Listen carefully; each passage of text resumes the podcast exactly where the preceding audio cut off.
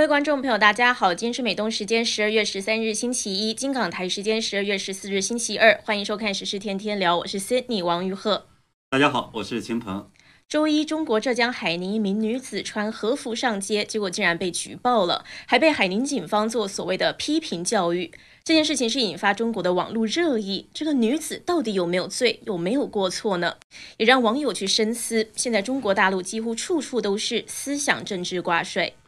周一的时候，香港一传媒和苹果日报的创始人黎正英被香港法院判参加六四纪念活动有罪，获刑十三个月。黎智英就坦言，如果这样能够和那些曾经为中国民主付出的年轻儿女们分担重负，他感到荣耀。我们今天会聊这两个话题，当然喜欢我们节目的观众朋友也欢迎点赞、订阅、留言、转发。节目最后我们会和大家互动。那我们来首先看到第一个话题，就是十二月十三日，浙江海宁的一名女子因为穿和服被举报了，结果在微博上成为热搜。我们先来看一下相关的视频。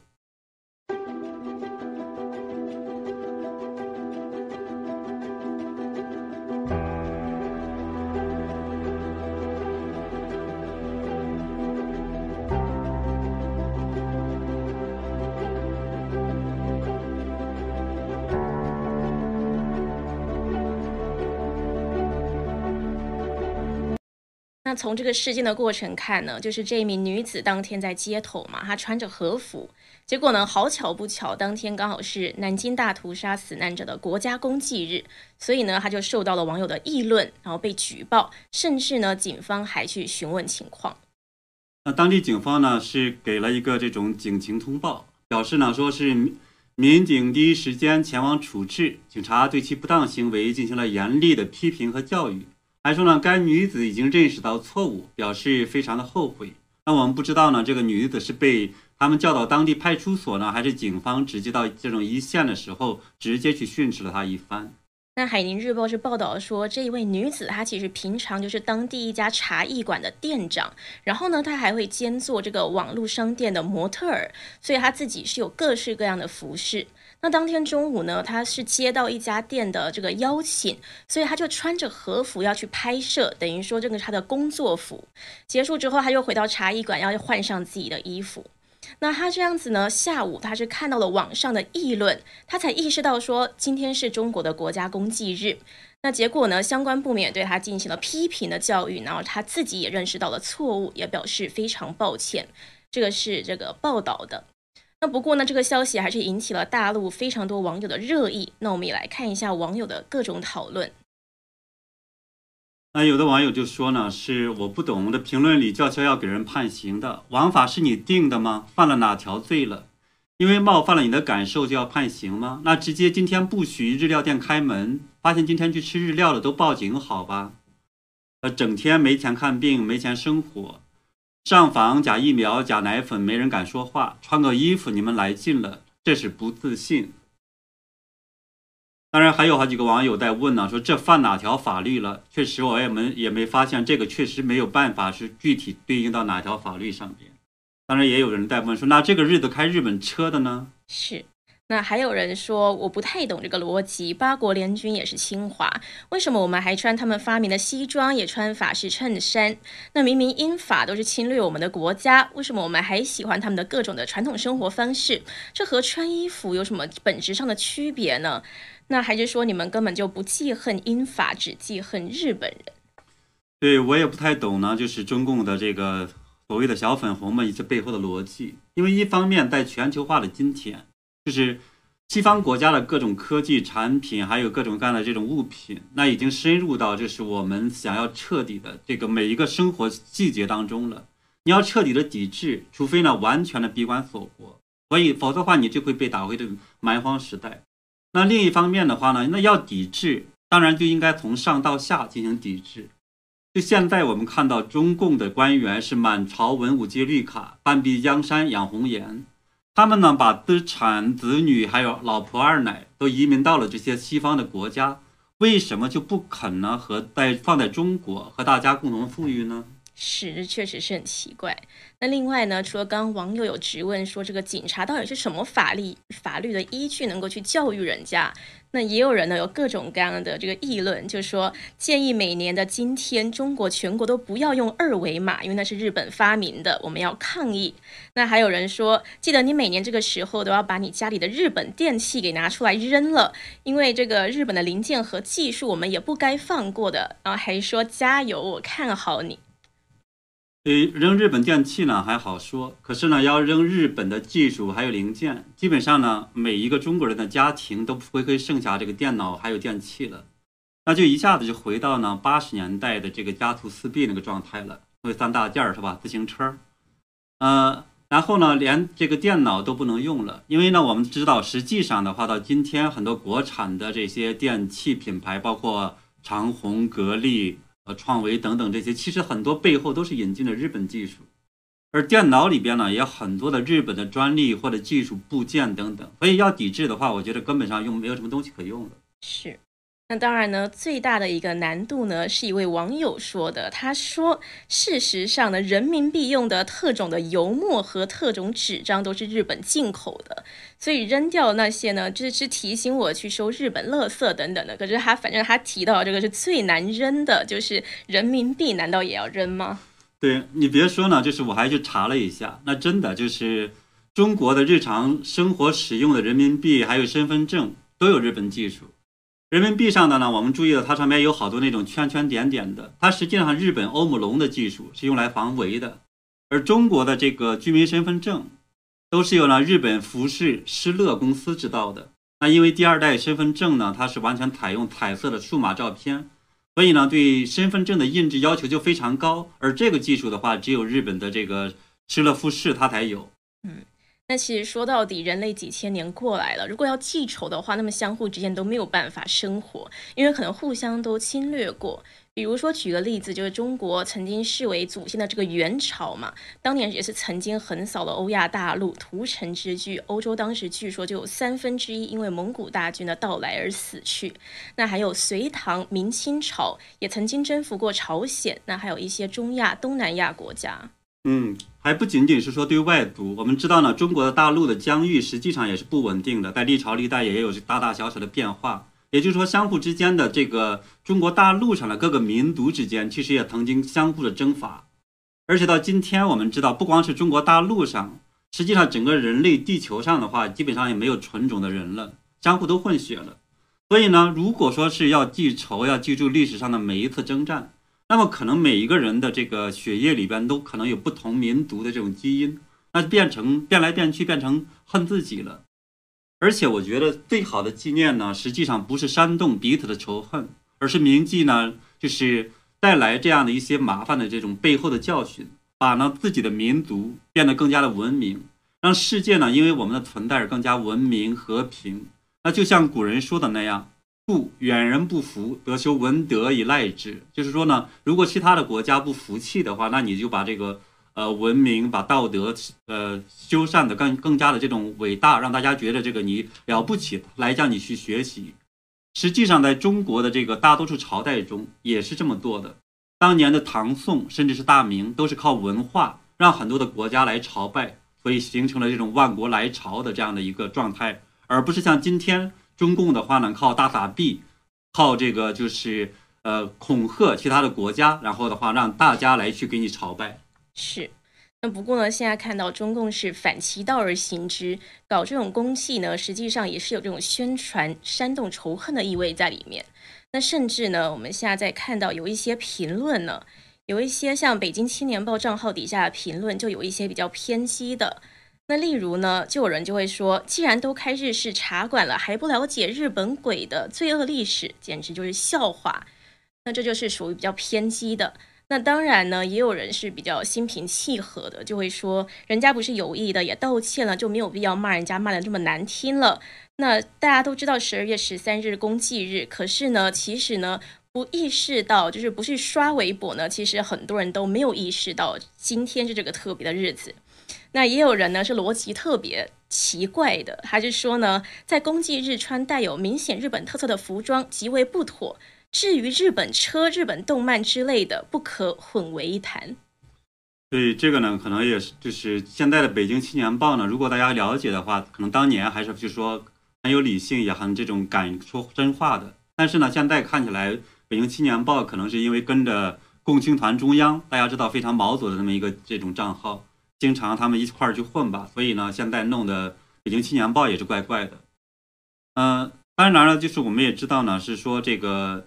这个网友看起来怪怪的，这个网友说是什么呢？就是。呃，服穿日本服装不合适，但是呢，日本车和日本动漫之类的不可混为一谈。这可能也是因为吃历史上吃过教训啊。因为呢，就是在呃二零一三年的时候，我们知道呢，就是有人是因为在呃西安，那么中共当年是二零一二年，就前一年的时候搞这种保卫钓鱼岛的游行示示威中，那么呢，呃西安就有一个这种开日本车的车主呢。他的就被砸了，然后司机就被呃一些爱国青年甚至拿那链条锁砸成了重伤。结果呢，这个案件中的当时的十二个嫌疑犯就被一一判刑了。那主犯呢被判了是十年的徒刑，还要赔偿呢是受害人的经济损失，大概是二十六万元人民币。所以从那以后的话呢，其实很多这个爱国青年也知道，那在党的这个爱煽动下呢去游行，你骂骂他穿和服可能可以。但是呢，你要是说看到人家穿日呃开日系车或者用什么东西去砸他的话呢，可能得染上这种呃法律的纠纷，所以这是划不来的。所以我觉得这可能刚刚才怪怪的那个逻辑背后，是因为这有这些事儿。是，所以就是牵扯这方面的事情也是很多。那当然还有很多大陆年轻人也是很喜欢日漫啊，或者是日本游戏，所以也是不希望彻底背弃，因为这毕竟是文化层面的交流，其实是不用去牵扯这些仇恨的。那还有人说呢，最有资格去对大屠杀公祭的其实是中华民国，而不是中共。因为呢，就在当这个中华民国的战士们在南京血战的时候，其实中共的部队还躲在延安这些地方。而且呢，整个八年的抗战中，主力就是国民的革命军。中共是算是一分抗日，二分应付，七分发展，找时间还要和这个中华民国的军队去摩擦。那最后呢，是积蓄了力量，才靠苏联帮助打赢了内战。对，我也觉得呢，中共实际上没有资格去谈抗日，去谈纪念这样的一些这种活动，因为不仅呢，这个一一分抗日，二分应付，七分发展的策略是中共在一九三七年，就是抗日战争呢，它真正的加入之前的。洛川会议中制定的一个方针，而且呢，了解历史的人都知道，中国在抗日战争中，它实际上是和日本俄日军是勾结的。当时呢，直接负责的中共的这个干部呢叫潘汉年，所以中共在取得内战胜利之后，就赶紧的卸磨杀驴，把潘汉年抓了起来，就是怕他泄露中共这些黑暗的机密。而且呢，按照中共的官方的这种刊物记载，毛泽东至少六次感谢日本侵华，那比如说是。大陆的经济日呃是日报出版社在一九八八年的出版的呃大外交家周恩来，他这里边就披露说，一九五六年的时候，毛泽东呢对来访的这个前日军中将远藤三郎谈话的时候就说过，说你们也是我们的先生，我们呢要感谢你们，真是你们打了这一仗，教育了中国人民，把一盘散沙的中国人民打得团结了起来了，所以呢，我们应该感谢你们。是，就连毛泽东这么说。还有一九六零年的六月二十一日，毛泽东去接见日本文学代表团，还有左派文学家野金弘等人时，他也说过一段话。他就说：“我同很多日本朋友讲过这段事情，其中一部分人说日本侵略中国不好。我说侵略当然不好，但不能单看这坏的一面。另一面，日本帮了我们中国的大忙。”假如日本不占领大半个中国，中国人民不会觉醒起来。在这一点上，我们要感谢日本皇军。这个呢，是被记载在中共的中央文献出版社世界知识出版社一九九五年出版的一本叫做《毛泽东外交文选》里面提到的，就真的是这个毛泽东说过的话。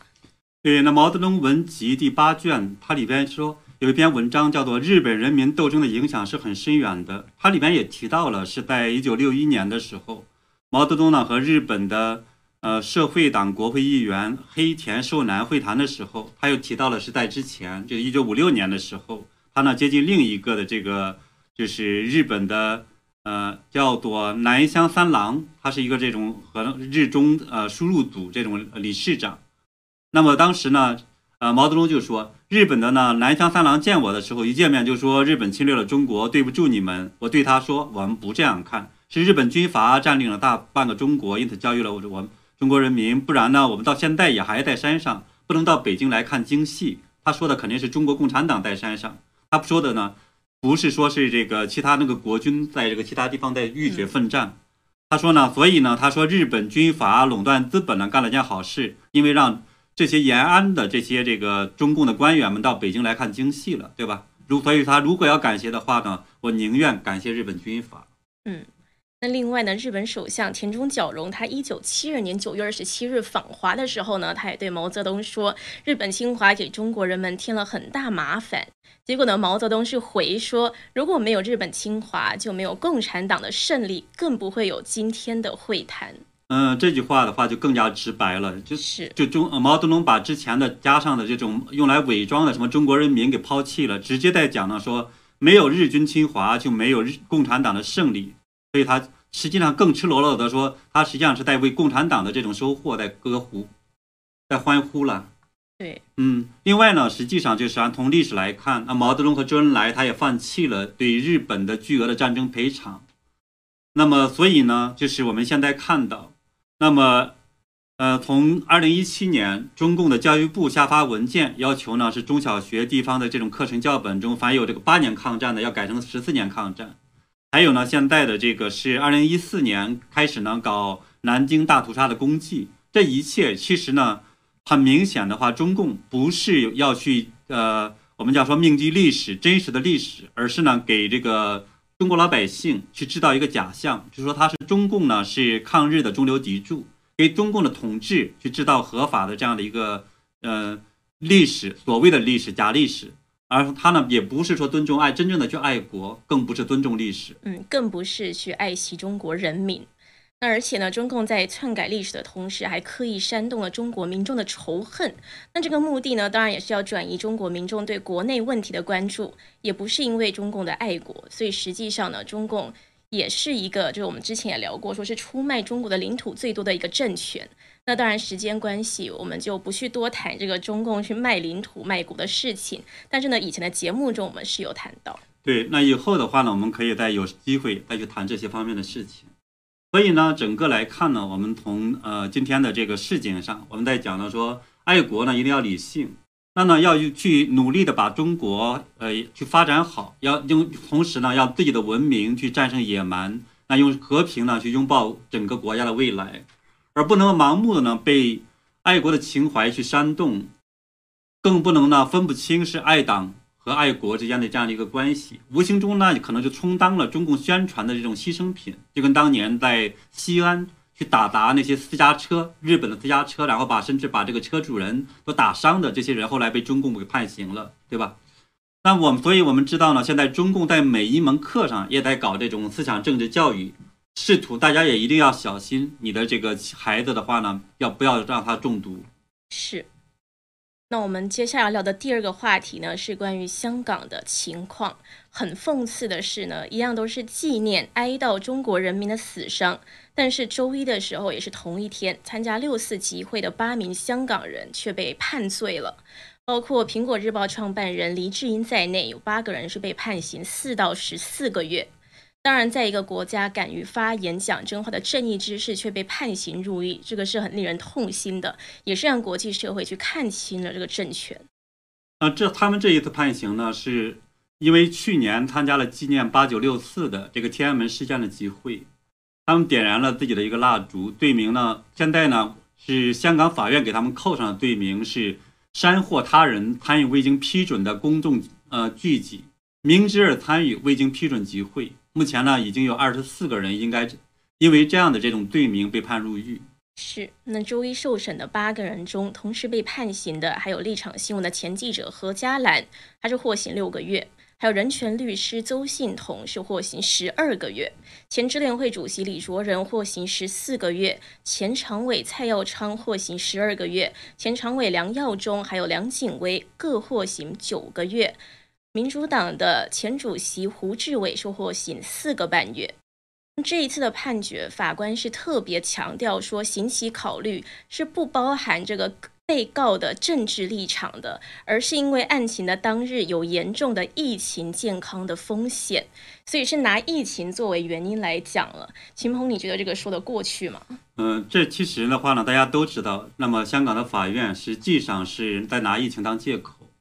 呃，公然呢违反在香港一国两制下的他所享有的这样的呃游行集会权利的相关的法规。说白了呢，他实际上就是不希望香港人继续去。呃，纪念中共六四屠杀中在北京死去的那些人。嗯，当然，在整个这个讯问的过程中，我们看到是黎智英还有窦幸彤，他们也曾经去挑战过警方，说不准批呃集会的这个行为是否去符合宪法的。那么，黎智英的代表律师就说，回望当时香港疫情呢不算严重，民众还是每天坐拥挤的公交公众交通工具出门，然后呢，他们在呃。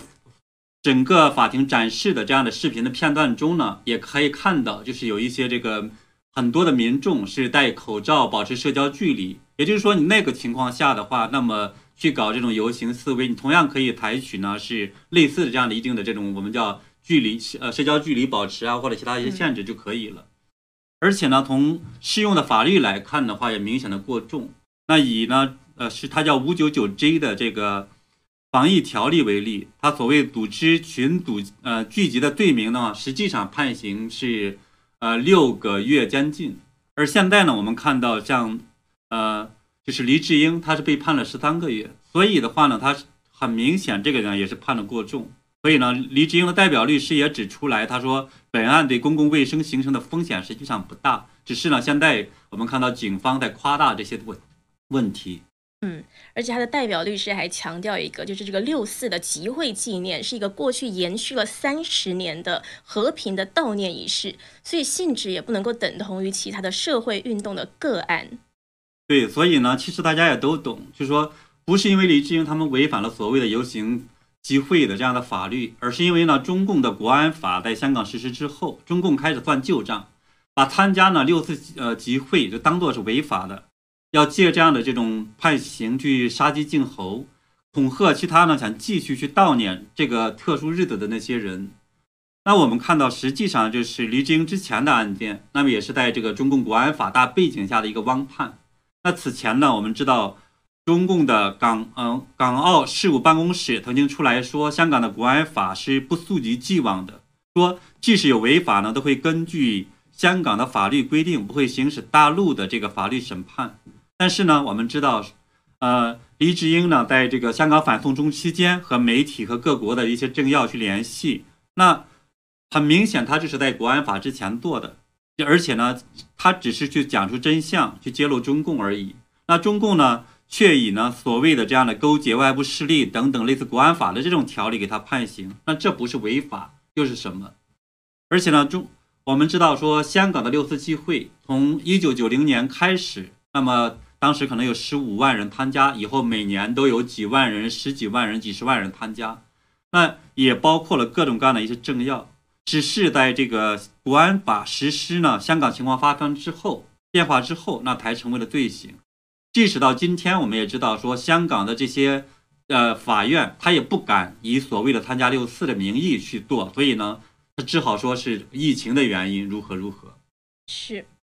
那所以呢，这一次的被告之一，也就是身为律师的邹信统，他就说，中共香港当局是以卫生风险来包装对他们进行的政治打压。那他也表示说，这个政权不断的打压，根本就不是从这个出于疫情或者防疫的考量，而是就是要系统性的去消灭六四大屠杀的历史，去消灭香港人三十一年来的反抗，还有公民集会的历史。他们要去打倒所有反抗的声音组织，让香港充满恐惧。据缩小崩塌的自由远比疫情的问题还要严重。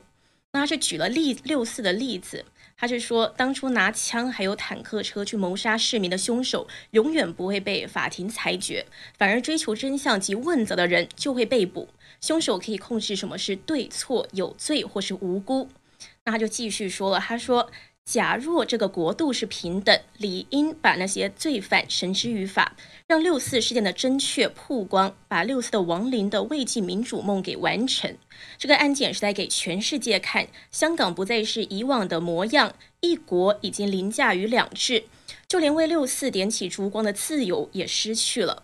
法庭指控煽动是无视大众身为独立个体有自行思考和决定的能力。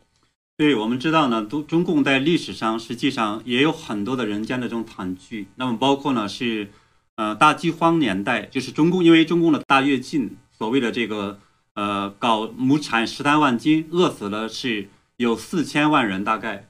结果后来呢又有这个文革，又有呃六四，还有呢是图拉法轮功等等的这样的这些人。实际上中共在建政之后，那么因为被中共所呃，害死的人大概有这个接近八千万人，再加上呢被中共的这个计划生育屠杀的四亿的婴儿就胎儿，所以在这个情况下的话，其实难道这一些不应该是成为功绩吗？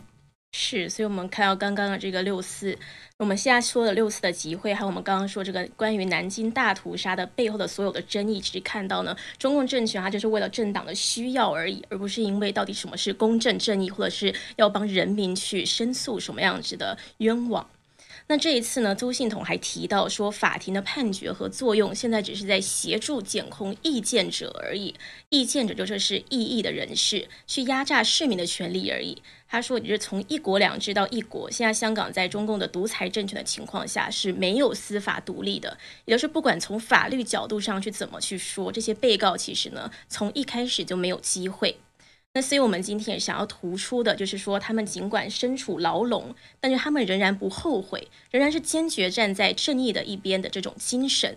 像都邹信同，他在审判的时候，他就说，被良知驱动的人，并不会被牢狱给吓怕。尽管有禁令或者是越来越严苛的法律，但是烛光将会继续存在。他也说，这次审讯不是针对他，真正受审的是香港多年坚持的六四晚会。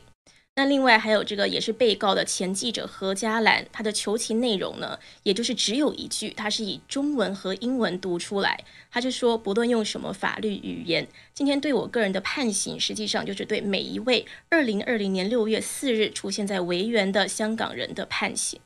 对，那么我们知道呢，是出现在维园的香港人，那么在这个三十一三十年中，恐怕呢是有一半的香港人可能参加过这种集会。所以的话呢，这样的这种法律实际上是对整个香港人的这样的一个冒犯。而且呢，从长远的历史来看，我们说，实际上中共呢，当他用这样的不义的呃宣判去告知全世界的时候，其实呢，那么也让全世界看到了，实际上站在这个被告席上的，实际上中共自己。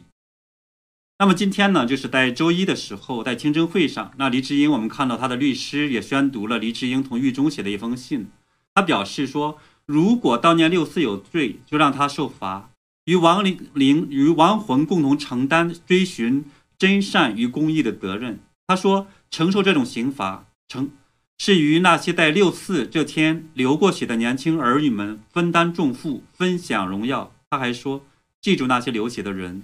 但不要记住那些残忍的人，让爱的力量战胜毁灭的力量。这个是非常伟大的节操，就是处在磨难之中却不被动摇。他还说要让爱的力量去战胜毁灭的力量，所以等于说黎智英他想要去相信的，他看到的还是人性善的那一面。嗯，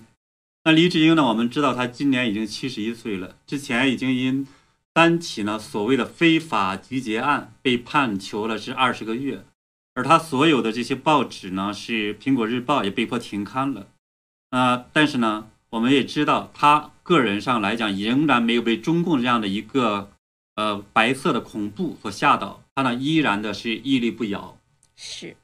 那虽然他们现在身在牢笼中，但是呢，我们也知道，世界各地的香港人、台湾人、了解真相的中国人，还有包括身在海外的我们，也包括这个我们观我们的观众朋友们，收看我们节目的观众朋友们，都是很支持他们的，也是很感谢他们为了正义继续的坚持。当然，在历史的长河中，再回过头来看，这些人呢，都是当代的伟人。那我们今天的节目呢，我们首先是讲了这个浙江海宁的一名女子，她因为在这个南京大屠杀的国家的公祭日，她穿和服，所以呢，她是被警察给批评教育了，然后呢，还被通报了。然后呢，我们也是去对比了一下，在香港。八个香港人，包括苹果日报的老板黎智英在内，就只是因为参加了六四的悼念集会就被判有罪。所以呢，我们就对比了一下这两件事情，同样都是去悼念死去的中国人，同样都是去伸张这个，这同样都是在悼念这一些人他们不崩不义的这种的死去。那为什么呢？这个会有如此的不同？所以呢，把这两件事情摆在一起，大家是很可以去深思的。那一样在节目的最后，我们和大家互动一下。Rupus 这位观众他说：“光复香港时代革命永远牢记。”呃，Lisa 呢在说呢，中共的这些人是一群玻璃心而已，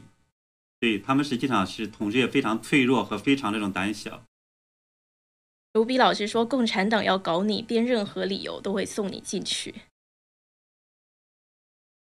还有 Simon，嗯，LZ 呢在讲说，现代汉语呢有多少日本来的词汇，有本事呢就别用了。是，就像我们刚刚说到这个人民币的这个墨，也是这个日本的这种产品，所以呢，也就是说，那难道人民币都不要用了？那 Paul 在说港共政府、港共法官不会有好下场，也是在帮黎智英这一些人伸张正义。对，还有 Bill 呢在讲说，中共呢是因为这个他们的太多流氓无产者，呃，自卑、敏感、恨人有，笑人无。幺八零八说：“不忘初心，就是不忘土匪的本质。”这可能是我们刚刚在说这个毛泽东曾经讲过的话。他毛泽东就很直接的讲了，就是说感谢日本让中国共产党有了今天，完全就不顾那一些死去的中国人了。对，那说的也非常赤裸裸，这实际上也是中共的真实的这样的想法。我说中共都要靠日本留下的大批军火打败国民党。Balance Dallas Talk，他说毛贼。